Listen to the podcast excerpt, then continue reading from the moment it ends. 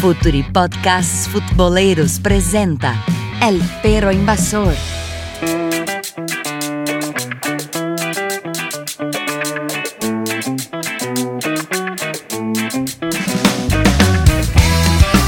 Buenos días, buenas tardes, buenas noches, futboleros y futboleras de toda Latinoamérica. Acá arranca otro El Perro Invasor por Future Podcast y vamos a hablar sobre el tema del videoanálisis en el fútbol. Tenemos acá a los muchachos de siempre. Daniel Gómez, ¿cómo estás, querido? Mateus, muchachos, súper bien. Genial de poder conversar de fútbol en medio de, la pandemia. Mm, esa es buena, una buena medicina. Claro que sí, señor. Y también está el señor Martín Alfaya. ¿Cómo estás, Martín? Tu compatriota ayer clavó dos, ¿no? Sí, pero no, vos sabés que no lo miré. Eh, esto de la pandemia me ha hecho estar muy fuera de contacto con el calendario futbolístico y se me pasó. Te pido disculpas. Qué feo, Martín. Qué feo. Pero bueno, qué decepción. Pero está, este partido lo vamos a hablar después, vamos a comentarlo, no pasa nada. Y también está Lucas, que nos habla desde Italia, nuestro querido argentino. ¿Cómo estás, Lucas? Todo bien, contento de, de volver a encontrarnos para charlar un poquito de fútbol. ¿Cómo estás vos? Genial, estoy re bien, soy Mateus y les hablo desde Brasil. Y hoy tenemos un invitado muy especial, el señor Claudio Silva Giordanelli, comunicador social de la Universidad de los Andes de Venezuela, videoanalista que ha trabajado con equipos de la primera división de Venezuela, como Minero, Zulia, Deportivo Táchira, y ahora se encuentra en Argentina y ha trabajado con equipos como Tigre y San Martín de Tucumán. Claudio, ¿cómo estás? Bienvenido. ¿Cómo estás, Mateus? ¿Cómo estás, Daniel, Martín, Lucas? Y gracias por la oportunidad. De verdad no, no me pasa mucho y, agradezco mucho que me tomen en cuenta, porque bueno, eh, es muy bonito que, uno lo tomen en cuenta por su trabajo. Claro que sí, claro. Y ya arrancamos, a Claudio, con una pregunta muy importante, muy importante, porque yo pienso y me recuerdo de mis momentos de, de niño, ¿no? Saliendo a jugar el fútbol con los amigos, no importa por ahí si, si jugabas bien o si jugabas como Martín, por ejemplo, pero salías a jugar. ¿no? Y vos como videoanalista en, en tu niñez, ¿salías a jugar o te sentabas en un rinconcito ahí a, anotar, bueno, este metió dos goles? ¿Cómo era? Pues yo tuve la oportunidad de jugar en una, como llaman en Venezuela, eh, Daniel que, que, sabe más, una escuelita y en esa escuelita estaba el que me lleva uno de mis mejores amigos, eh, Arturo Gómez, que bueno, gracias, eh, gracias no, este, lamentablemente hoy no está con nosotros, eh, falleció. Él me lleva a jugar porque bueno, yo me la pasaba con él y tal, y él vio que yo por otros dos deportes que hacía, yo tenía actitudes físicas. Y recuerdo mucho que me llamaba mucho la atención porque uno está acostumbrado a jugar en el picadito, que el que primero la tiene corre, sale y después vemos cómo devolvemos, entonces todo es como al desorden. Y había un compañero que también yo lo conocía, era amigo también, que en ese momento era de la selección de Venezuela sub-15, se llamaba Hugo Acosta, en esa escuela. Y ese compañero, nos, como bueno, él tenía cualquier cantidad de experiencia, eh, había jugado en torneos internacionales de chiquito, nos ordenaba todo y a mí me llamaba mucho la atención eso eh, del orden. Y claro, lógicamente, cuando yo, yo jugaba de lateral derecho y como yo tenía buena velocidad, cuando yo salía a correr y no volvía, pues sabes el, grito que me venía, ¿no? Pero, pero bueno, sí, sí, sí tuve la oportunidad de jugar y, y vengo de una familia donde hay mucho deporte, mucho deporte y, y por eso no, no, no me era tan ajeno jugar mucho de los deportes. Genial, Claudio. Eh, si querés, Claudio, por favor, contanos un poquito de cómo eh, empezó esto del, videoanálisis en, tu vida. ¿Cómo saliste del, fútbol, como decís vos, de jugarlo, para pensarlo en el videoanálisis? Pues fue algo medio accidental, ¿no? O sea, siempre me tocó estar a la hora indicada, en el momento indicado, el día indicado. Yo, bueno, como Daniel sabe, yo me gradué en la Universidad de los Andes eh, yo desde segundo año más o menos hacía radio deportiva cubriendo el Deportivo Táchira en Libertadores.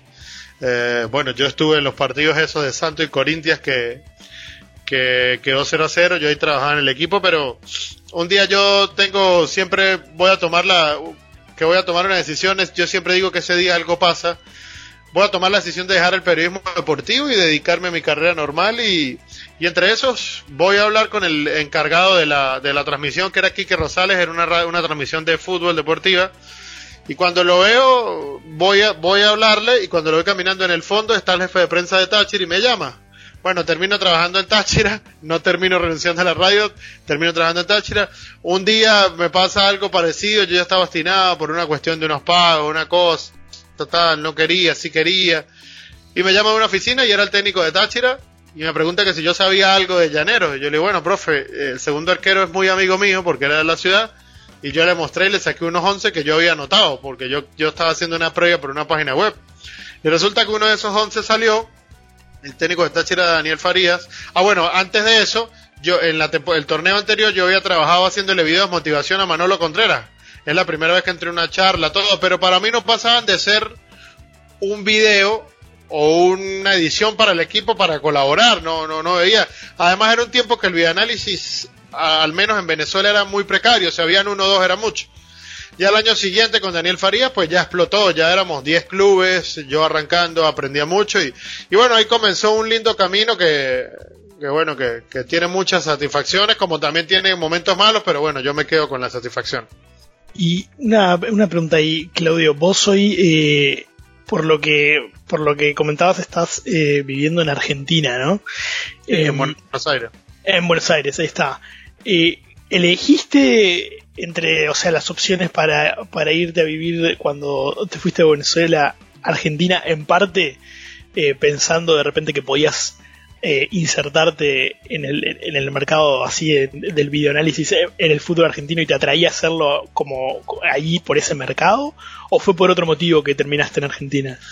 Bueno, yo no, yo cuando vine a Argentina la primera vez, si te digo yo me enamoré del país por la parte futbolera, la comida, ustedes los argentinos la comida, en lo que es el asado, no, eh, son, son muy buenos, no voy a decir que los mejores porque después Martín se me molesta, pero... Gracias. Eh, entonces, yo vengo, en eso que vine, vine a cubrir la Copa América con una radio y con un diario y pues me dio por averiguar porque yo había escuchado que la Universidad de Palermo era la única que tenía periodismo deportivo en Argentina.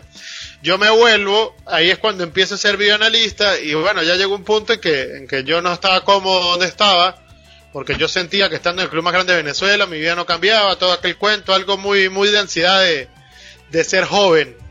Y yo decidí venirme acá estudiar periodismo deportivo, por mala suerte tuve que volver Ahí después eh, volví, a volví a Venezuela, estuve en otros tres clubes, Zulia, Carabobo y Mineros.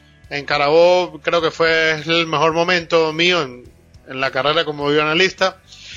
Y pues decido venirme a Argentina, pero ya con la onda de dejar el fútbol, sinceramente.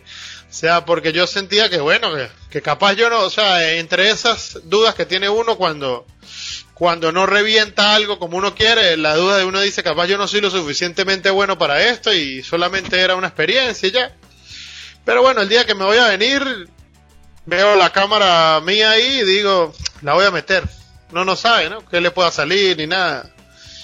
Y nada, yo llegué aquí con la onda de verdad de retomar la carrera de periodismo, deportivo en, en, la Universidad de Palermo, porque yo ya la llevaba bastante, la llevo como por la mitad, al final nunca la retomé. Y bueno, un día conozco, por intermedio de representante, conozco otro representante, a Rodolfo Baqué, y ese representante me presenta a Caruso Lombardi y me dice, mañana al mediodía vamos a almorzar con Caruso Lombardi, yo quiero que vengas y le muestres tu trabajo. Por favor, ¿qué personaje? Contame ese almuerzo porque, o sea, estoy muriendo, estoy muriendo de ganas. Lo que diga personaje me quedo corto. Eh, y bueno, yo llegué, era una, una charla muy informal, eh, lo llamaban, él peleaba, hablaban, lo jodían, o sea, era como que la estaban pasando bien todo lo que estaban alrededor de él. Y pues yo entre mi osadía dije, jugaban con River el fin de semana. Y yo dije, yo dije, ¿qué pierdo yo? Dije yo, si me putean por atrevido, no es la primera persona que me ha puteado. Contarle mi mamá me quiere, no hay problema. y, y, si, y si sale bien, pues capaz termino trabajando con él. No pierdo nada. Yo, al final no tengo nada, dije yo. ¿Y Caruso está en qué, ahí en qué, equipo? En, Tigre. En Tigre. Y pues yo le muestro análisis de River y él se me queda mirando así y, yo dentro de mí pensaba 3, 2, 1, viene la puteada y está atrevido, ¿qué te pasa? Yo soy técnico de fútbol. Y, y ahí veo y veo y, lo veo y me dice, ¿qué vas a hacer mañana? Y le digo, no, pues no, hasta ahorita no tengo trabajo, nada. Andate a la cancha de Tigre a las 10 de la mañana y me mostrás esto y lo mostrás al cuerpo técnico y lo hablamos. Yo me voy a ver para que trabaje conmigo. Ah, un éxito. Y ahí llamó, ahí mismo ahí llamó al presidente, mira, tengo un muchacho que hace los videos para que se nos acabe el problema en los videos y tal. Bueno, había un tema con una persona por detrás que le estaba cobrando el club, bueno, algo que yo no tenía nada que ver, pero, pero yo llegué como a una solución y al otro día, pues, pues yo llego, viste que Lucas, que aquí en Argentina hay días de invierno que te amanece, muy pocos días de invierno, que te amanece con calor y va llegando el día y la temperatura va bajando. Sí, Pues yo sí. entre mi, entre mi ignorancia venezolana, de que el clima nunca cambia, de que uno nunca revisa el clima, de que uno dice, ay, hace calor y sale, eh, eh, yo llegué y me fui con una remerita normal, cuando claro, yo llegué a las 8 de la mañana ya, cuando se fueron haciendo las 10 que empezó la práctica, me fui muriendo, pero el, el, el vigilante de la cancha de Tigre no me abría. Y no me abría, no me abría, no me abría, no me abría, no me abría. Y yo lo único, lo único que tenía era sentarme y ponerme la mochila la computadora encima para taparme, no había de otra. Yo decía, si yo me voy de aquí, más nunca trabajo en el fútbol. Yo me voy a morir aquí, a mí que me da hipotermia. Y de repente, como a la hora escucho una discusión del otro lado de la puerta y, y era el asistente, que después tuve una historia muy bonita del asistente de amistad. ¿Cómo lo vas a dejar ahí? ¿Qué te pasa? Porque peleando con uno de los que tenían el negocio por detrás, pim, pim, me abrieron.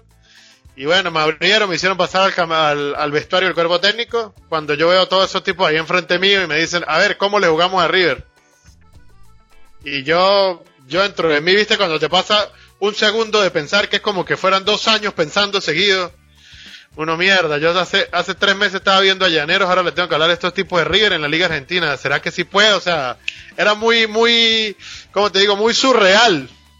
Y bueno, yo empecé a hablar, yo dije, yo la, yo la tiro, yo la tiro y la tiré. Sí, hay que River que jugarle aquí, profe, yo dan mucho espacio cuando van todos al ataque, pim, pim, pim. Bueno, el partido salió uno a uno y ahí comencé a trabajar con él y, nada, después me tomó en cuenta, me llevó a San Martín de Tucumán, el asistente de él que es Horacio Montemurro me llevó un equipo de la C que se llamaba La Madrid, le ganamos a Banfield en, en la Copa Argentina y lo sacamos de carrera, después perdimos con Platense 1 a 0 y nada, eso, estoy aquí bueno, y también hago trabajo como decirlo freelance eh, a un técnico que se llama Néstor Armendari, un tipo que jugó en Independiente, fue coordinador de estudiantes, él siempre dirige en Arabia, por todos esos sitios, dirigió un Mundial Sub-20 de- con Arabia, le hacía estudios para un equipo en Arabia, a un amigo que es preparador físico en Paraguay, le, le hacía varias cosas en un momento y nada. eh, aquí, aparte de- de- del, del negocio que uno tiene cuando no tiene club, que es hacerle videos a los jugadores, ¿no? Eh, todo siempre va concatenado de una cosa con la otra. La verdad que muy interesante todo lo que nos contás, Claudio, lo- los orígenes de, cómo fuiste llegando a, dedicarte a esto. Yo justamente te quería preguntar porque me interesa mucho más eh, de, de dónde vengo como, identidad futbolística. Eh, en específico, eh, si vos habías seguido alguna vez algún jugador singularmente, ¿no? Si, si te había tocado hacer análisis de algún jugador singular o, si en general eh, te dedicas más como al estudio y no sé, la recolección de datos estadísticos. Sobre todo, obviamente se utiliza mucho el, adversario, pero quería saber más cómo, cómo se trabaja desde el propio equipo para el que uno trabaja, ¿no? ¿Qué es lo que le piden a uno? Es como, si te digo un ejemplo gráfico, es como los profesores de la universidad, viste que tú tienes que tener un comportamiento en cada, en cada materia diferente porque cada profesor se es diferente, tiene un ánimo diferente. Es algo así, uno va con cada técnico y hoy lo que hablas de lo estadístico, hoy es, hoy es prácticamente lo que, no sé si decirlo de moda, pero es lo primordial. De hecho, yo, yo estoy creando un sistema junto con, con un técnico que es para seguir estadísticamente, posicionalmente a los equipos. De hecho, los uruguayos, Martín, eh, son pioneros en eso, ¿no? Son los primeros de los primeros en el mundo que empezaron a hacer análisis en Big Data, le llaman. Eh, y entonces, bueno, por ahí es, lo que se está estilando. Lo que, lo que siempre ha sido, lo que siempre ha existido es el video. Así fueran cintas de Betacam, cintas VHS, se me olvida el que venía de Tamax, habían cintas, no sé si ustedes han visto videos de Bilardo que metía todos los tipos de una habitación en el mundial para, para ver videos de los rivales. El tipo en su casa tenía un- una habitación solo para, para, para tener videos de El partidos programa de fútbol. cumplió. El programa cumplió con la cuota de mencionar a Bilardo por lo menos una vez. Check. Tach- tachen la lista. Invitado. La lista. El invitado lo cual es un plus. Eh, hay, hay mucho bilardista y menotista aquí. Este, bueno, entonces, sí, el video siem- siempre, siempre ha estado. Inclusive eh, el video yo creo que no es algo solo de fútbol, es algo del deporte, que, que unos deportes lo hicieron más temprano que otros. No sé si vieron de Last Dance que Dennis Rodman, aparte en su, en su casillero del, del vestuario, tenía, aparte de tener su ropa y sus cosas, tenía como una especie de carrito con un VHF, sí, unos sí, audífonos, sí. porque él estudiaba los tipos cómo tomaban los rebotes. O sea, y uno decía tal, y, y, y bueno. Es brillante orden- cuando lo muestran mirando los videos y con las hojas. Aparte que vos te lo imaginás a Rodman como el tipo más desprolijo de todo, pero en realidad es un, ordenadísimo. un profesional en el juego total. Y, Claro, uno se imagina a Rodman y no quiere estar en una fiesta con él, eso es cierto.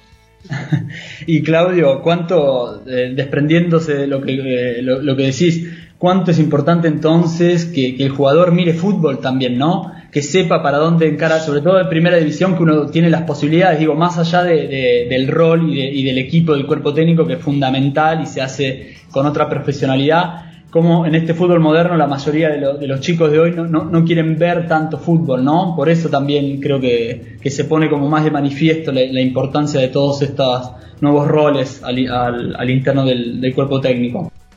Yo te digo, hay muchos jugadores que te lo dicen a ti de frente así, no, yo no veo fútbol, pero en la cancha te das cuenta del entendimiento de juego que tienen. Los tipos veteranos juegan todavía porque entienden el juego, entienden el juego y ellos entienden dónde pueden estar, dónde no. Los que son marcadores entienden cuándo llegar, entienden cuándo no. Y ahí es donde tú te das cuenta los que hacen la diferencia. Había un, un jugador que de verdad aquí en Argentina que estuvo en primer y todo y, y de verdad uno se daba cuenta que él literalmente le chupaba dos huevos. En la charla no le daba bola, él mismo decía que no veía fútbol, pero en la cancha le costaba muchísimo ubicarse, muchísimo. Entonces ahí te das cuenta que, que no todo está en, en el, ser el más habilidoso del mundo, sino, sino en también, en también tener información y recoger información. Hay muchos casos que yo te puedo decir, Lucas, de cosas de, del video que, que los jugadores ven. Por ejemplo, en estos días, Tomás Rincón, el capitán de la selección de Venezuela, él decía que él estudiaba fútbol porque era su manera, en su posición, su manera de, de estar actualizado. Y que él le aprendía cada cosa, cada jugador. Dice que tiene cuadernos escritos con cosas que ha visto en partidos y en entrenamientos que, que él se imagina. Entiende que él tal, por ejemplo, le Claro. dice que, no sé, no me acuerdo el nombre del técnico que tuvo en Genoa, Ah, no, se me olvida el nombre ahorita, eh, creo que fue técnico de la Roma, y él hablaba de que, de que él, ese tipo le enseñó a jugar teniendo la cancha de espalda, en el sentido de que él se tenía que ubicar con los, con las escuadras y, lo- y los, y los bajantes de la arquería. Entonces, son cosas que, que tú te pones a ver y dices, por eso estos tipos juegan en estos niveles. Por eso es que siempre están, por eso. Bueno, yo hablaba en estos días, que es muy amigo mío aquí en Argentina, con, con el venezolano Jan Hurtado, y tú te pones a hablar con él y parece un chico, parece todo, si bien, bueno, no tuve en el mejor presente, pero tú le preguntas cosas tácticas y el chico siempre está aprendiendo, siempre está viendo jugadores y tal, y, y creo que es una de las cosas que lo, lo, lo va a hacer llegar lejos si, si la suerte lo acompaña.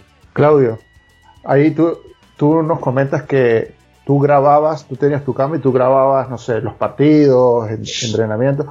Eh, básicamente, ¿qué es lo que, cuál es esa labor tuya? Porque este, te lo pregunto porque además pareciera como que la gente cree que es como solamente a ver cómo se para el equipo contrario, por ejemplo, cómo juega, juega con línea de cuatro, eh, cuál es el central que cierra, pero este fin de semana con el Barcelona lo conversábamos que ah, Aspas hizo el gol para el empate del, Celta contra el Barcelona y él dice los, la gente de video me dijo mira ojo con la barrera que ellos se paran así que están así dispara de esta manera entonces qué tantas cosas está bajo tu responsabilidad y que tú digamos eh, como videoanalistas tienes que entregarle al técnico es algo un trabajo bastante independiente o hay cosas muy específicas de cada técnico. Mira, yo quiero que tú solamente me traigas información sobre esto, esto y esto y yo me encargo de ver otra cosa. ¿Cómo, es ese manejo, ese, esa labor tuya? ¿Hasta qué punto hay libertad tuya de decir, ojo, director técnico, mira lo que acabo de ver acá con este equipo para hacerlo. O esencialmente tú cumples una labor como la que puede cumplir, no sé, eh, el jugador que está en la cancha y que le dice el técnico que tiene que cubrir una, posición. Muy buena pregunta, Daniel. Con los años siempre eh, me ha tocado tener más independencia, gracias a Dios. Eh, Caruso Lombardi me preguntaba muchas cosas, de que cómo yo veía, de que cómo jugaba a la espalda de los cinco. Cada técnico tiene su forma de, querer ver al rival. Aparte que muchos de ellos ya han visto al rival y te preguntan para estar seguros de muchas cosas. Eh, cómo le debemos jugar a este, qué debemos hacer. En la pelota parada son muy meticulosos. Es una de las primeras cosas que te preguntan en la semana. Si marcan zona, marcan nombre, eh, cómo hacen la transición. Cada técnico tiene, tiene su forma, su forma. Eh, yo me acuerdo que Horacio Montemurro en la C me preguntaba, como es una categoría donde tiran mucho pelotazo, mucho tirar arriba, me preguntaba, ¿quién es el que juega y a quién se la tiran? ¿Qué quiere decir eso? Que él quería trabajar el equipo en función de la segunda pelota, porque bueno, la tiraba mucho. Eh, por lo menos a Juan le gusta mucho ver si el equipo va por fuera, a Juan Tolizano, si el equipo va por fuera o va por adentro. A Daniel le gusta ver el orden, Daniel Faría le gusta ver el orden de los equipos cuando van, cuando atacan y cuando defienden. Eh, todas esas cosas, o sea, tiene mucho, mucho, hay mucha variedad, mucha variedad. Y te digo, eh, la responsabilidad de uno está hasta que empieza el partido. Es más, la del mismo técnico. Uno ya muestra lo que ve, lo que está, uno, eh, uno no es omnipotente y necesita que todo el cuerpo técnico participe, lo que uno le va a facilitar en principio es tiempo y dar su opinión en el sentido de que no van a ponerse a editar una acción de juego todos los del cuerpo técnico para terminar el miércoles cuando la necesitamos el lunes y poder planificar el partido mejor porque muchos técnicos, y es lo moderno, trabajan el, trabajan el partido y hacen los trabajos eh, de fútbol y los trabajos tácticos en función de lo que se van a encontrar del rival. Por ejemplo, si es un rival que, que saca la pelota rápido, que hace muchas transiciones rápidas, eh, se trabaja mucho el, ataque defensa y el defensa ataque. Te voy a poner un ejemplo. Conchita San Vicente, nosotros en Zamora lo hacíamos. Eh, Tigre, la, eh, San Lorenzo trabajaba mucha pelota parada y se trabajaba mucho la pelota parada. Eh, Estudiantes de La Plata eh, trabajaba mucho jugar a espalda de los cinco y Caruso Ricardo le, le puso bastante gente ahí y trabajó eso en la semana. Entonces, hoy en día es, es un trabajo más o menos así. Lógicamente, de verdad, a veces te digo, no es que el videoanalista tira al centro, pero hay ocasiones donde colabora para ganar el partido. El partido Liverpool-Barcelona, aquel gol del córner, lo, se lo gana prácticamente el autor intelectual del, del crimen es el videoanalista. Porque él se da cuenta de que el Barcelona en los últimos minutos, cuando tenía una, una reposición de banda o una pelota parada, iban caminando a, buscarla. Y se da cuenta que cuando el partido estaba pequeño, todos encimaban al árbitro. Y bueno, el tipo se lo dijo a Klopp, y Klopp lo trabajó, y un día antes del partido, el Klopp hizo un entrenamiento con los rocos de pelota. De manera de que cuando la pelota no habría salido, ya el que cobraba tenía una pelota ahí. Entonces, bueno, por ahí, por ahí van los tiros. Me pasó también en una ocasión lo contrario, que Roberto Toker, un central argentino en un clásico Táchira Caracas, jugábamos contra a la final de la Copa de Venezuela y, yo, y Roberto Toker había cobrado 14 penales en todo el torneo y los 14 se lo había tirado a la izquierda del arquero. Entonces decía uno, pues si tiró 14, va para allá. Y bueno, penal, penal en contra de nosotros, cobró Roberto Toker, el arquero se tiró a su izquierda y lo cobró a la derecha, 2 a 0. Y se acabó, la, se acabó el torneo. Y bueno, esas cosas pueden pasar también. Sí, Claudio, que demás. Eh, genial. Este, el caso de Iago y el caso ahora que, que, pusiste vos eh, son súper interesantes. Claro, tiene que ver con la casualidad también, ¿no? Porque si no le sale a Celta de Vigo un, tiro libre a, los 88, es otra historia. Pero ahora nos comentaste el ejemplo este en Venezuela, que fue por ahí un ejemplo negativo, ¿no? Yo te iba a preguntar si a, a ti también te ha pasado alguna cosa así muy, porque el, caso de, de, Iago Aspas es muy claro, o sea, un gol que sale de, un análisis de, video, ¿no? ¿A ti te ha pasado alguna vez una cosa así como un gol, un, algo positivo, digamos, ¿no? Que vos eh, lo miraste y dijiste, bueno, esta, la culpa es mía, yo, yo hice este gol, yo metí este gol. Pues eh, en lo positivo de que yo me acuerde, porque los goles, sea, gracias a Dios el video casi siempre se ha dado parecido, y todo se ha dado parecido. Que yo me acuerde en lo positivo, una vez un arquero en Venezuela ataja un penal, que fue un penal casi que no, no ni siquiera que dedujo el partido, sino que después de atajar ese penal y ganar ese partido nos fuimos para arriba, que fue con Carabobo. Ataja un penal con todo en contra y el tipo ataja el penal y se para y me empezó a señalar a mí donde estaba en la cámara y toda la tribuna me miraba. Es tuyo, me decía y tal. E, eso, eso me pasó. Eh, por ejemplo. Y eh, más que todo, yo trato de, que los técnicos canalicen esa información con el jugador. Si le tengo confianza al jugador, se lo digo. Se lo digo. Eh, por lo menos en Tigre lo canalizaban todos los entrenadores porque no le tenían la suficiente confianza, igual que en San Martín en, en la Madrid, por ejemplo, ya que había jugadores grandes, yo con los jugadores grandes hablaba y le decía. Por ejemplo, yo le dije a, Carpintero que si Tanich no había que dejarlo girar, pero bueno, se pasó de, se pasó de cambios y le metió fue un cortico. Eh, y cosas así, después si Tanich no jugó más. Eh, cosas así, pero bueno, es, muy variable porque al final, te digo, la responsabilidad tuya está en avisarlo. Si pasa o no pasa, eso ya no lo controlas tú.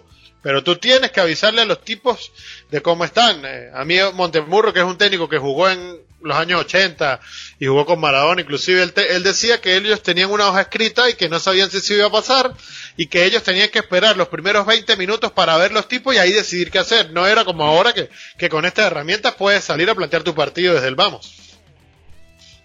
Eh, Claudio, hay, hay otro tema que, que sonó a nivel mundial eh, aquel famoso tema del espionaje de Bielsa, ahorita en el Leeds con el equipo del Derby Country de Lampard. Eh, ¿cómo, cómo, está ese, ese tema? ¿Cuál, cuál, es el, como el debate interno en el fútbol? ¿Tú crees que ese debate solamente se da en Europa por, digamos, sus contextos y en el nuestro, esa parte ética de tu trabajo, de que básicamente eres como una especie de espía que estás ahí buscando todos los micro detalles para buscar una ventaja. ¿Qué, qué, qué posición tienes tú con respecto, por ejemplo, a ese hecho en particular? ¿Y cómo es el debate a nivel interno sobre ese tema? Si es solamente un tema meramente de los periódicos para vender o, si hay ciertos debates internos como para, para ver cómo se maneja toda esa, esa información. Pues yo te digo que, que eso, lo de Bielsa, fue algo mediático, porque eso no es nada nuevo. Eso pasó siempre. Eh, yo recuerdo, yo recuerdo yo acompañar, cuando yo todavía no era bienalista, acompañar a uno, a unos integrantes de un cuerpo técnico en un club que jugaban contra Santos de Brasil para ver la pelota parada que la trabajaban, porque nosotros sabíamos que los brasileros la trabajaban. Eh, tienes también cosas de que cuando no tienes nada de un equipo, eh, en el sentido de que quién juega, quién no juega, quién está lesionado, cómo está este, cómo está el otro. Te digo, muchos periodistas partidarios te dicen cosas. Y te dicen cosas, por ejemplo, si trabajaste en ese club y te fue bien, capaz ellos te dan la mano. te dicen cosas. No, no es nada nuevo. Ahora te voy a decir algo. Ver los entrenamientos, a mí me parece que no, no vas a descubrir nada. Porque la mayoría de equipos entrenan con 23, 24 jugadores y puedes mezclar todo, mezclar los 11 y no, no va a pasar nada. Yo, yo sí te voy a decir algo, que yo soy, yo no puedo defender el, no espiar porque yo me colé en un partido de Banfield amistoso y, y lo envié y al final lo salió el resultado, pero soy medio inmoral en ese sentido. Pero a mí me parece que ver el fútbol sí, o sea, la práctica de fútbol te puede ayudar porque te puede ayudar a dar un bosquejo de lo que va a ser el partido de mañana. Es como tener el examen con las preguntas. Tú no sabes si la vas a hacer bien, pero tienes las preguntas. Ahora, ya lo que vaya a pasar en el partido no, no sabes. Este, yo recuerdo, yo recuerdo una vez en San Cristóbal, Daniel, Jorge Luis Pinto, ese técnico de Costa Rica, que era técnico de Táchira, recuerdo que un, locutor se montó por encima ya de una grada, yo estaba trabajando en prensa de Táchira, y empezó a relatar el partido por Twitter, el, partido del, del fútbol. Y el técnico se volvió loco y empezó a poner al 5 de 8, al 8 de 9, al arquero de lateral, o sea, como loco para, para que supuestamente no le vieran el equipo, pero, pero ya está, al final, al final yo pienso que lo que hagan los jugadores en la cancha es lo que, lo que va a ganar todo. Pongo, un contexto para que la gente que nos escucha entienda un poco ese tema. Eso fue hace poco en el Leeds Bielsa. Él tiene sus colaboradores. Justamente lo que tú dices fue el argumento de Bielsa. Él dice, esto es algo que siempre se hace, todas partes se hace. Y él mandó un colaborador a, ver qué estaba haciendo el Derby Country, que era el equipo que iba a jugar en la próxima fecha. Pero en medio de la práctica, eh, la, gente del club del Derby Country se dio cuenta y bueno, nada, este, levantó la queja ante la liga por una falta de fair play. Y bueno, se generó todo un debate sobre eso y Bielsa justamente lo que decía era eso. Yo, o en Sudamérica, lo, lo hago siempre y todos lo hacen, así que eh, él no lo ve malo porque es parte del, juego. Los ingleses y su concepto de caballerosidad. Eh, bueno. Un poco por ahí, ¿no? Eh, el concepto enfocado a un sudamericano. pero en base a eso lo que... Tiene un montón de apuestas también. en base a lo que a, esto de, del el insumo que quería Bielsa buscando eso, que aparte, como, como decís vos, eh, Claudio, o sea, él mismo eh, cuando da la conferencia de prensa después admite que esa, información y esos videos de un entrenamiento en realidad no, no tenían una eh, utilidad per se, sino que él lo hacía por esa obsesión de tener todo controlado y tener hasta el más mínimo detalle estudiado, por más que después no fuera tan relevante. Pero entonces mi pregunta va a, cuando vos haces tu trabajo eh, analizando los videos y tenés que, te dicen, no sé, bueno, tenés que analizar a tal equipo o la fecha que viene jugamos contra tal. O sea, tu principal insumo de qué viene, qué miras los, los partidos eh, grabados por la televisión de ese equipo, ¿Qué, de dónde sale lo que vos analizas. A mí me gusta mirar los dos últimos partidos de ese equipo.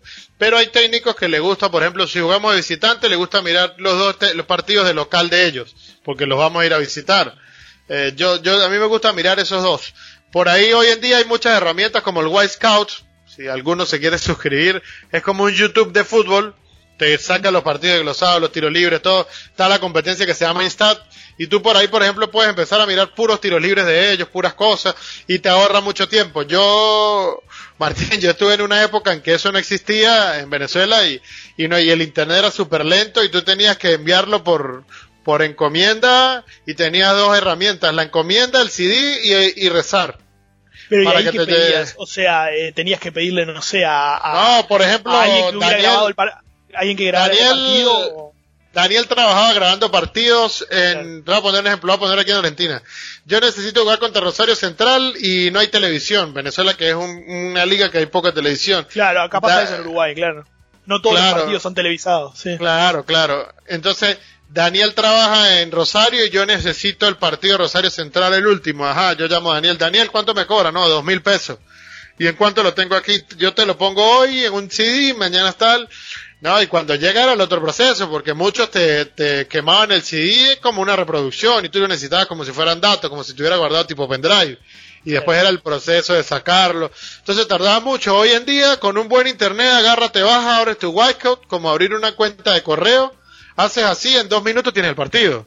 ¿Entiendes? Entonces, eh, era difícil, había que rezar mucho. Nosotros nos enteramos, por ejemplo, una vez en, el Deportivo Táchira, de que un locutor estaba vendiendo los partidos de nosotros al rival y lo sacaba del canal regional, porque el, el de las encomiendas se equivocó y cruzó los paquetes. Pues el que era para nosotros de, de, de venía de una provincia, se lo dio a él, y el de él, que era para enviárselo a otro lado, al rival nos los dio a nosotros.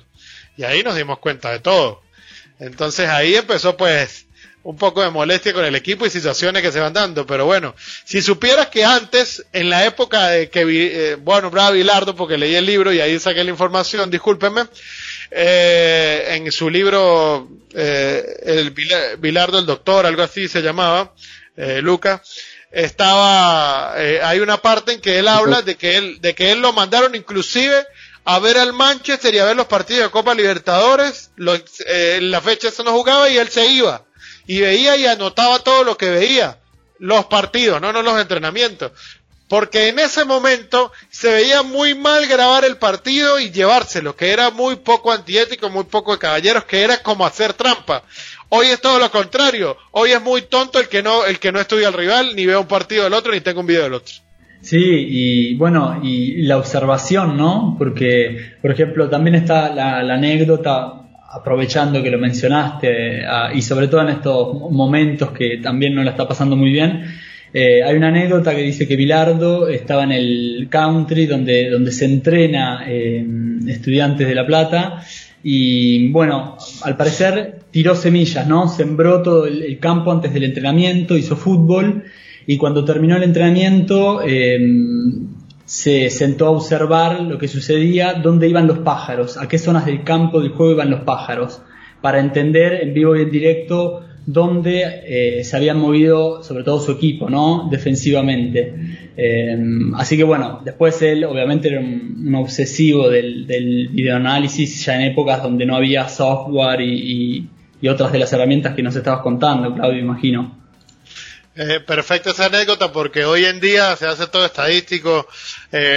por lo menos yo tengo mi, estilo de hacer informe PDF porque las empresas con que he trabajado que son muy buenas, pero siento que a veces los técnicos no me dan bola porque tú no le, porque ellos, ellos están contra el tiempo siempre y tú no le puedes traer un informe de 40, 50 páginas, ¿me entiendes? ¿Sabes qué? Nunca te lo van a leer. Entonces, pues, pues en ese sentido, como tú dices, de lo que hacía Bilardo la semilla, hoy se hace algo parecido. Se, se recopila hacia dónde fueron los pases, se recopila hacia dónde se cerró más, dónde se recuperó más pelotas, dónde, de dónde se remató, eh, qué zonas fueron los goles, eh, es, muy bueno ese ejemplo porque es como un, una prehistoria de lo que hoy se lleva estadísticamente con el Big Data, que valga la pena decir, uno de los pioneros es AZTech, que se llamaba anteriormente Kisanaro, que son los bioanalistas o el conjunto de bioanalistas que tiene el maestro Washington Tavares, encabezado por Martín Marenales, que es el bioanalista principal, lo conozco, muy buen amigo, en, en la selección de Uruguay y ellos le hacen eso a, a desde los más chicos, desde los sub 15 hasta la, hasta la selección mayor, ¿para qué? Para que no les sea raro ninguno y se acostumbren a trabajar con esa herramienta. Muy buena anécdota, Lucas. Gracias. Y Claudio, déjame preguntarte para, para, volver a la parte también y, eh, de, la pregunta anterior, ¿no? De lo que estaban conversando. De nuevo, pensando en, los equipos y, también para que, la gente entienda, ¿no? Los que nos están escuchando, eh, porque me parece interesante. En, el primer nivel, cuando se habla de, la elite total del fútbol, eh, ¿este trabajo lo hace eh, un equipo de profesionales o es un, siempre un trabajo individual? En el primer nivel deberían ser, la, o sea, en el primer nivel, primer nivel del primero del primero, hay un departamento donde hay un encargado y ese encargado por decirlo de alguna manera, tiene a cargo tres o cuatro personas, serían cinco, y se suma un asistente técnico y en par de ocasiones se suma el técnico. Si pueden en YouTube, revisen Departamento de Análisis o de Videoanálisis del Barcelona para que vean todos los que son. Eh, inclusive ellos tienen algo, que ellos, hay un rival que lo está viendo uno, el del partido, el partido siguiente lo está viendo otro y el partido de arriba, el que viene, lo está viendo otro. ¿Qué pasa? Que cuando llega el lunes, se como que le, hoy le, primero el partido, no sé, jugamos la fecha 1 Martín, la fecha 2 Daniel, la fecha 3 Lucas, la fecha 4 Claudio. Entonces así ellos van rotando y van saltando y así les permite hacer mucho. En el video dice que cuando ellos tienen un clásico, dos o tres personas van a ver al Real Madrid, porque bueno, el clásico para ellos es más importante y esa cosa. Nosotros, pues, hoy en día en Venezuela, gracias a Dios, que yo hablo de Venezuela y porque es el caso que más conozco, ya se está implementando los ayudantes del videoanálisis, uno o dos, y está haciendo crecer. En mi época era yo solo y uno de los, y, y me acompañaba un asistente técnico. Ahora, ahora bueno, y eso. Yo inclusive llegué a estar solo, solo, solo, solo, que no me acompañaba nadie. Y, era difícil porque era luchar contra el tiempo. Cuando te agarraba la copa interna del país o te agarraba una competencia internacional, morías prácticamente. Yo tuve días, días que amanecía técnicamente dormían los autobuses en los viajes y cosas te iba a preguntar yo te iba a preguntar justamente eso porque por lo que vos decías, o sea, vos ahora con, no sé, con Caruso y eso en, el fútbol argentino, ahí vas analizando fecha a fecha. Ahora, si estás en un equipo, ya sea mismo a nivel sudamericano, que juega domingo, miércoles, domingo, cuando empiezan las copas y todo, o sea, ¿cuánto tiempo te lleva a vos a hacer el análisis del, del rival que vas a enfrentar? O sea, ¿cuánto tiempo tenés que dedicarle? Porque cuando empieza a ser cada vez en los partidos más seguidos, como está pasando ahora en Europa después de la pandemia, que juegan cada dos, tres días, eh, necesitas, o sea, las horas humanas te empiezan a quedar cortas. Si, si tienes alguien que te asista, eh, es, bastante fácil, porque regulas cansancio. Pero si estás solo, por ejemplo, en mi caso, hay gente que le gusta ir viendo el partido e ir editando encima. O sea, me explico, yo vi, lo ven en los programas que son especializados para edición deportiva, eh, y lo ven y ahí mismo editan. A mí no me gusta eso, porque a mí me parece que yo soy un poco disperso, y yo lo vuelvo muy desordenado. Entonces, ¿qué hago yo? Yo agarro y me hago una especie de croquis de guía, voy analizando, hago mi dibujo, marco con cuatro, este va, este viene, a este le voy a hacer animación, a este tal. Eso, por lo general, me lleva leer el partido dos, tres horas. Y hay descanso, por lo general lo hago en la mañana. Eh, uso la última hora de 11 a 12 de la mañana para ver qué me falta, ir repasando. Y a las 2 de la tarde, de 2 a 5, tengo el video listo en un día. Y después de ese video madre, eh, me empiezan a pedir cosas y lo empiezo a sacar. Sácale las transiciones. Yo saco transiciones. Me sácale las pelotas paradas, saco pelotas paradas. Lógicamente, bueno, también está en la habilidad del programa. A mí me gusta usar el programa, el video prepartido. Me gusta hacerlo con Adobe Premiere la gente me dirá arcaico y todo porque hoy hay tantos programas buenos. El video en vivo, que es la edición en vivo que uno va haciendo mientras el partido, ya sea para mostrar o para llevar al post, me gusta hacerla con Longomash o con Naxport, que son ahorita lo, pienso que lo que más está junto a Sportcut, que son ya programas especializados que tienen su, su costo, que por lo general no los tiene uno, sino son de los clubes que los pagan, y ya el post partido pues es el resultado de todo lo anterior. Eh, Claudio, eh, déjame preguntarte, en esos programas y, con esas herramientas, ¿el arquero tiene un seguimiento particular? O sea, ¿hay como un subari adentro y se trabaja de manera diferente todo lo que es eh, los porteros? El programa tiene una particularidad, que los programas esos, o sea, por lo menos el Laxport te hace, y el Longomash, bueno, todos en realidad, todos esos tres que yo nombré, te hacen un, tú le haces un botón es como que hicieras un teclado virtual dentro del programa. A ese botón le puedes poner, bueno, yo quiero saber, Lucas, cada vez que yo hunda el botón me va a, cortar de 10 segundos para atrás y 10 segundos para adelante. Va a tener jugadas de 20 segundos de Lucas. ¿Qué hace uno? Le da un botón al arquero. Entonces, cada vez que el arquero participa, uno lo que hace es hundir los botones. Eh, lo puede hacer en vivo con una capturadora y unos par de cables HDMI conectados al computador y a la cámara, uno en la computadora va poniendo, siempre tiene otra persona que le grabe. Yo pienso que es muy difícil, muy difícil hacer las dos cosas a la vez, editar y grabar, hundir la computadora y grabar a la vez, mover la cámara. Y tú vas hundiendo, por ejemplo, hay gente que le gusta hacerlo con el teclado. A mí me gusta híbrido, con mouse y teclado. Tú le pones la A, no sé, a Martín. Entonces cada vez que Martín la toca, la A, la A, la la la Cuando termina el partido tienes un compilado de Martín. Entonces ahorras un montón de tiempo y, y le puedes mostrar al cuerpo técnico todo de una vez. Antes, antes, a mí me tocaba terminar el partido, bajar, hablar con el técnico y él me decía, sácamele todas las jugadas al 8, sácamele todas las jugadas al 9. Y yo duraba toda la mañana del día siguiente viendo el partido, parando, editando, viendo el partido. Ahora no, ahora lo tienes ya, lo haces durante el partido. Eh, todas esas cosas puedes hacer, inclusive Naxport te da Naxport y, y SportCode, que son los más avanzados. De hecho, SportCode no solamente, esos programas no solamente lo usa el fútbol, lo usan muchísimos deportes. Eh, te da inclusive un mapa de calor. Te puede hacer la, tú puedes hacer las estadísticas de los tipos, un mapa de calor, todo eso. Manejando el programa al 100% prácticamente te hace un informe. Es Claudio, genial. O sea, no se puede hoy hablar de eso sin meterse en tecnología, en aplicaciones, en programas, imposible, ¿verdad? Imposible. Sí, imposible. Este, y justamente me gustaría preguntarte, entre todas las características que uno puede observar eh, con la tecnología, con todo eso, ¿cuál, ¿cuáles son las características más difíciles de, percibir, de notar con, la tecnología que existe hoy? Lo más difícil para mí, para mí, es que todo es un negocio y para actualizarte tienes que estar en el negocio o buscar a alguien que te dé cerca y la mayoría de negocios son con dinero. Entonces, un chico que quiera empezar y no haya tenido el trampolín o los, los contactos, que por ejemplo tenemos yo, tenemos varios analistas en, en, las diferentes ligas que ya han estado, que tienen tiempo, le va a costar mucho porque no es fácil sacar el dinero así. Me parece que eso es lo más difícil. Y también lo más difícil, lo más difícil, ya viéndolo en la parte interna, Mateus, es tener la confianza. Hay que portarse muy bien, ser buen tipo, eh, saber hasta dónde puede ir uno hablándole a un jugador, un técnico y hasta dónde no. eh, no saltarse las normas, tener la confianza de un cuerpo técnico, porque en la medida que tú tengas confianza, en la medida que puedes ayudar, en la medida que ellos te van a ayudar a ti, ya sean salarios, sean conocimiento, sean en cabida dentro de un plantel, es eso, es hacer las cosas bien para tener la confianza. Me parece que lo de la confianza eh, es muy difícil también porque, porque, bueno, a no todo el mundo se acostumbra a vivir con códigos en, esto del fútbol. Claro. Sí, perdón, ahí. Dale, dale nomás. Eh, hemos, hemos conversado un poco del análisis como del partido en general, ¿no? O de jugadas puntuales, de cómo, cómo el, el, video, el, video aporta.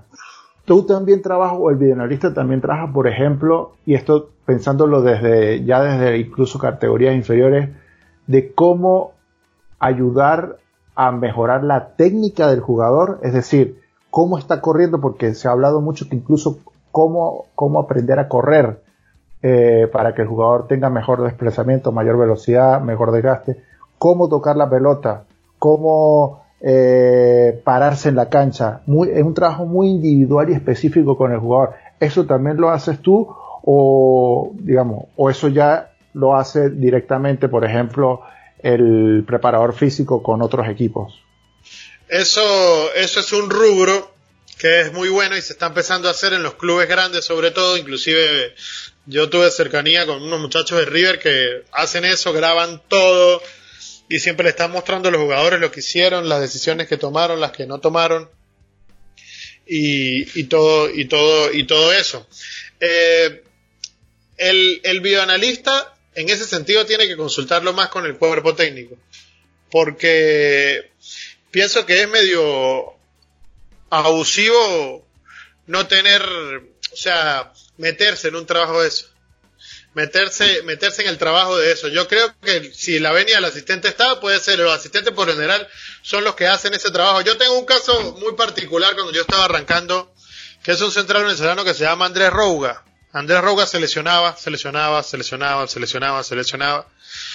Y un día llega el técnico y me dice, el técnico cariñosamente, que es un personaje, Daniel debe saber quién es, Manuel Contreras, me decía Spielberg a mí, porque bueno, no era algo muy arraigado en el fútbol venezolano. Spielberg como Steven Spielberg, productor de cine. Y me dice, este, bueno, eh, grábame ahí a Andrés entrenando. Y yo lo grabé y le mostré el video. Y se dan cuenta que Andrés tenía un problema en la carrera, en el paso y por eso él se lesionaba, porque él siempre hacía mal un paso y siempre tendría a, llevar el ritmo de paso mal, siempre lo hacía a destiempo. Y bueno, y entonces le preguntan a él que por qué, lo, le hacen los estudios y resulta que él tenía un, un desgarro en el gemelo mal curado. Y por eso él hacía ese ritmo de carrera así que lo llevaba a lesionarse. Pues le corrigieron lo del gemelo, le corrigieron eso y, y Andrés no se lesionó, no se lesionó más nunca. Otro caso, otro caso que, me cuentan a mí, este no lo viví yo, era Grendi Peroso, un venezolano que jugaba en Francia, en el Ajaccio, y él decía que él siempre se fracturaba, y que se fracturaba, y que bueno, el bioanalista le grabó los videos de él corriendo y se los mostró, y él, y entonces que el, el, el preparador físico del club le decía que, que no, él no corría, no tenía una buena técnica de carrera. Bueno, se dan cuenta de que él lo llevan a un fisiatra y se dan cuenta de que él tenía un pie más largo que el otro. O sea, era un poquito más largo y eso lo hacía tener una mala técnica de carrera y lo hacía lesionarse mucho, inclusive hasta llegar al punto de fracturas. Y bueno, el fisiatra le hizo un tacón dentro del zapato y le corrigieron todo eso. Entonces, son herramientas que pueden ayudar y el video va de la mano con todo, porque el video lo necesita del cuerpo técnico que trabaja en cancha, el preparador físico, el asistente, eh, bueno, utileros que hasta, hasta le han pedido video para ver quién se agarró un chaleco no. Imagínate esa, esa locura. O sea, todos necesitan, necesitan saber qué pasó porque el video es un registro, es el registro más, más fehaciente de la realidad que puede tener, que puede quedar grabada. Y justamente por esa importancia que, que le estamos dando hoy, ¿no? Como, como esa eh, herramienta que es un plus, ¿Qué consejo o, contanos, Claudio, si existe una manera para los que no se pueden permitir como, como recurso humano tener esto, pensamos en el fútbol amateur, por ejemplo, pero quieren de alguna manera obtener datos, digitalizar los entrenamientos, etcétera. ¿Se puede, no se puede? ¿Lo, ves más difícil o mucho más lejano todavía? No, sí se puede, sí se puede. Inclusive yo lo he llegado a hacer, eh, los, los he guardado, los entrenamientos los guardo, cuando ellos necesitan un trabajo lo buscan. Los datos, si, si alguien no tiene su forma de llevar datos, pues eh, la puede inventar. La que yo tengo la, prácticamente la hice yo, dividiendo la cancha por sectores. Eh, inclusive yo te digo, yo tengo un amigo que se llama Mariano Costa, que fue videoanalista de San Lorenzo y trabaja con el bar. Eh, él, él tenía un método que él creó una especie de canal en YouTube interno y ahí veía, ahí guardaba todos los entrenamientos y todos los trabajos y los entrenadores cuando veían necesitaban algo, iban a ese canal interno con su clave y tal y veían todo. O sea, todo, todo, todo se puede hacer, inclusive hoy en día los preparadores físicos basan, muchos basan, eh, gustan tener copia de los videos para llevar a cabo minutos de, de intensidades, minutos que más se entrenó, minutos de estiramiento, minutos de entrada en calor, todo aquello. Claudio, acabas de tocar un tema súper interesante, el bar. ¿Tú, ¿Cuál es tu opinión? Hacer, tú que estás en ese mundo, eh, ¿qué es lo que crees? ¿Está correcto? ¿Estás de acuerdo? Y, si crees que se ha hecho una buena eh, implementación acá en el fútbol, porque bueno, hemos visto últimamente cada vez siguen existiendo las polémicas aún con VAR. Pues yo al principio, de verdad si les digo muchachos, no lo quería. Porque bueno, a mí me gusta mucho leer sobre historia de fútbol, aquellos primeros entrenadores, todo aquel cuento, los primeros jugadores, Fergus Sutter, Blackwood, el otro, el otro, el otro, y yo decía que, que el error es lo que ha hecho el fútbol lo que es hoy. Eh, el error sin error no existiera nada y tal, que no sé qué. Pero después, bueno, me he dado cuenta que injusticias que yo muchas veces también sufrí trabajando se han podido zanjar un poco. Y el bar tiene algo que el, el bar no, no te permite chamullar algunas cosas. Y bueno, eh, en ese sentido estoy de acuerdo con el bar. Lo que no me gusta es es quitar que es la forma en que le quita un poquito de ritmo al partido. Eso es lo que no me gusta. De resto, me parece que es positivo en el sentido de eso de la injusticia. Me parece que hay que buscarle un mecanismo para que no se pierda tanto tiempo. O sea, hay parones de bar de 25 minutos, los han pasado. Y no, no, no, no me parece, es mi opinión personal. No, no soy quien para, para decir que eso se acabe o no, pero me parece que, que en muchas cosas ha ayudado. Claudio, es un tema polémico el VAR, pero yo me gustaría hacerte una pregunta eh, hacia otra dirección, eh, en el sentido de la utilización del videoanálisis también en infantiles, si existe a, nivel latinoamericano, si es la idea y no, y no se logra por un tema económico, si hay equipos que lo hacen, y nada, ¿cómo, cómo es tu experiencia con eso? Pues yo te digo, yo pienso que infantiles, pues, o sea, es mi forma de verlo, ¿no? les puedes mostrar ciertas cosas a los chicos, pero más que todo lo que le puedes mostrar es algo para motivarlos, los goles que hicieron y es. Pero tú agarrar a un niño de 10 años y decirle controla con el perfil derecho para que enganche hacia la izquierda, ahora la pierna, la meta en un ángulo y gire, ¿sabes qué? Le estás, le estás hablando en alemán. O sea, la idea, yo pienso que ellos se deben divertir. Yo hace poco en una escuela de mi ciudad, eh, tuve una molestia porque uno de los directivos de, la escuela es muy amigo de mi familia y me mandó un audio de un chico que le ofrecía videoanálisis diciéndole qué era lo bueno y qué era lo malo. O sea, él sabía más que el técnico. Entonces yo de verdad que fue como que, no sé, como que me como que ofendiera la profesión, ofendieran todo, todo por ganarse una moneda y, y me pareció una falta de respeto y yo le dije, si ustedes quieren que les roben la plata, contrátenlo. Claudio, y no puede ser una, una herramienta, por ejemplo, como tú dices, algo súper, súper bueno que en esa edad es el, el, lo lúdico, la alegría de jugar al fútbol y de motivar. Y no sería, por ejemplo, enseñarle la técnica a los chicos, por ejemplo, mira cómo para la pelota, mira cómo siempre tiene la cabeza levantada, mira cómo traslada la pelota, no sé, Xavi, eh, Messi o el 10 del, del, equipo de la, donde está el chico jugando o cómo el central eh, ordena la cancha, digamos, no, no le estás enseñando cosas, pero para que ellos puedan decir, mira, tú puedes hacerlo de esta manera, que son pequeñas cosas que tal vez eh, en la televisión ellos no lo pueden ver. No sé qué, si eso puede ser un, otro recurso más. Yo pienso que sí puede ser, pero en la medida de que tú le sepas dar el nivel de información que está. Eh, por ejemplo, no sé, yo, yo vi mucha, vi una vez un entrenador que, con una pizarra con chicos de 5 años enseñándole cómo tenían que, diciendo a voz alta que cómo tenían que volver cuando perdían la pelota, no, chicos de 6, 7 años no le van a entender. ¿Entiende? O sea, eh, yo sí creo que sí se puede, pero, pero yo pienso que se debería más tratar hacia lo que ellos pueden corregir comparándoselo con lo otro. Bueno, pasa con los grandes, se hace lo que hacen los entrenamientos y lo que se hace en los partidos. Y sí, sí se puede, pero pienso que no hay que abusar. No hay que abusar porque, bueno, es una edad que ellos se están descubriendo como atletas y, y, sería un poquito abusar, sobrecargarlo de información y quitarle esa parte divertida que, que, pienso que, que, les haría mucho más. Pero no digo que no se pueda. Ojo, ojo, no he trabajado nunca con menores, no soy el dueño de la verdad tampoco. Bien, Claudio, sí, me parece que el tema este, porque cuando estamos con niños, todo es muy, muy peligroso, ¿no? Porque si le decís una cosa por ahí más complicada, se puede bloquear, ¿no? Se, hay un trauma, no le gusta más jugar, puede suceder. Pero yo te a preguntar otra cosa también, en el sentido de, del bioanálisis acá en Latinoamérica, ¿Cómo están los países? O sea, ¿cómo están desarrollados en este sentido? Porque vos estuviste en Venezuela, estuviste en, Argentina, estás en Argentina, ¿y cómo los ves así en, en, Latinoamérica? Pues yo te digo, Argentina y Brasil están por encima del resto, sobre todo Brasil. Brasil inclusive es pionero en, en videoanálisis, es uno de los primeros de los años 80 que los hacía, que casi todos los clubes lo hacían. Argentina es un país que, que inclusive le ha, popularizado cosas. Uruguay, perdón Martín, Uruguay está también en esos niveles, pero Uruguay pasa que están pocos clubes en esos niveles, lo que pasa más o menos en Venezuela.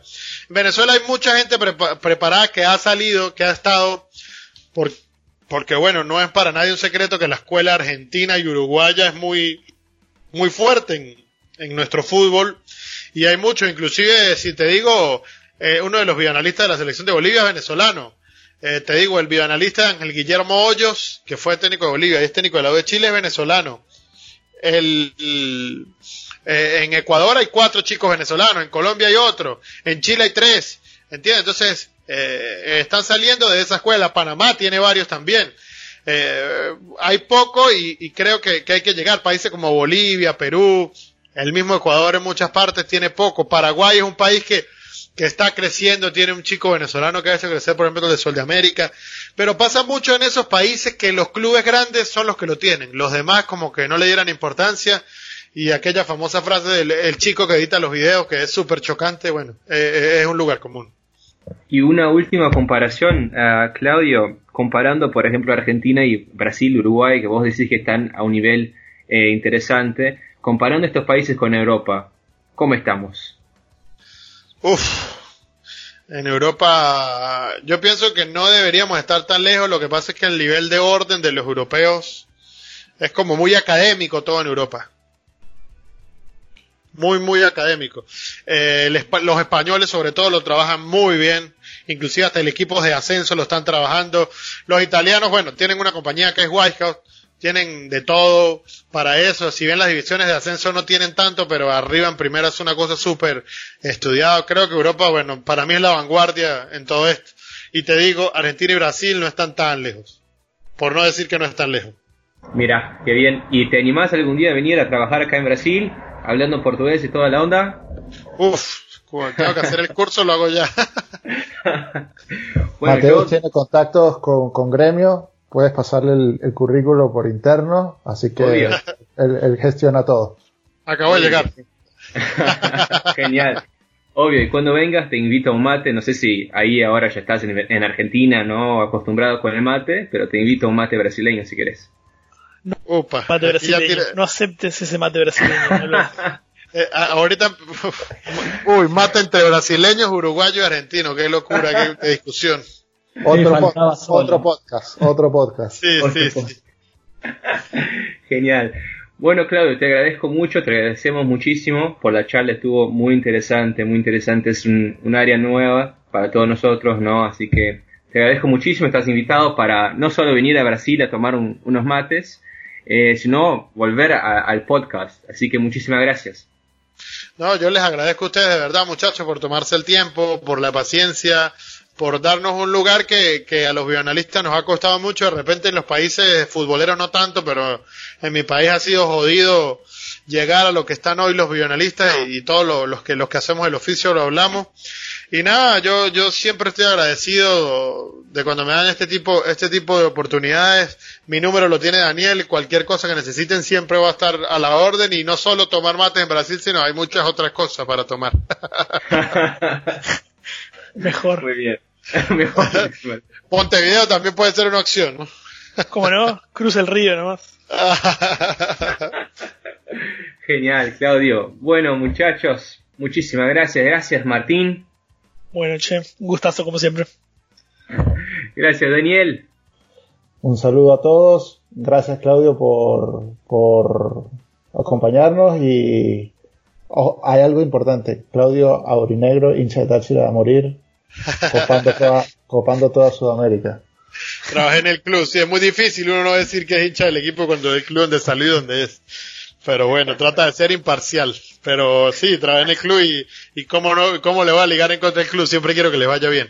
Acá no, se, acá no existe parcialidad, eh, eh, imparcialidad, Claudio. Acá se tiene que asumir porque este es un, un espacio partidario. Que lo diga Martín. Sí, lástima los colores, pero bien, se respeta. te digo que esos colores se los dieron varios jugadores que fueron importantes en, en Peñarol. No, no, es que ya tuve esta conversación con Dani en su momento cuando él me explicaba. el primer gol de Táchira lo hace un jugador de Nacional, para que tú... De la historia, de la historia. Es, irónico. Y bueno, pero me alegra ver que entonces por lo menos hay algún tipo de vínculo que haga que pueda eh, mantener mi amistad con Dani en buen estado. bueno, y por último, Lucas, querido, muchas gracias. Bueno, gracias, muchas gracias. Adhiero el mensaje de, Daniel. Gracias Claudio por el, tiempo, la disponibilidad. Estuvo muy bueno y, y muchas gracias Mateus. Así que hasta la próxima. Gracias querido, estamos hablando Claudio una vez más. Muchísimas gracias y hasta el próximo. El perro invasor.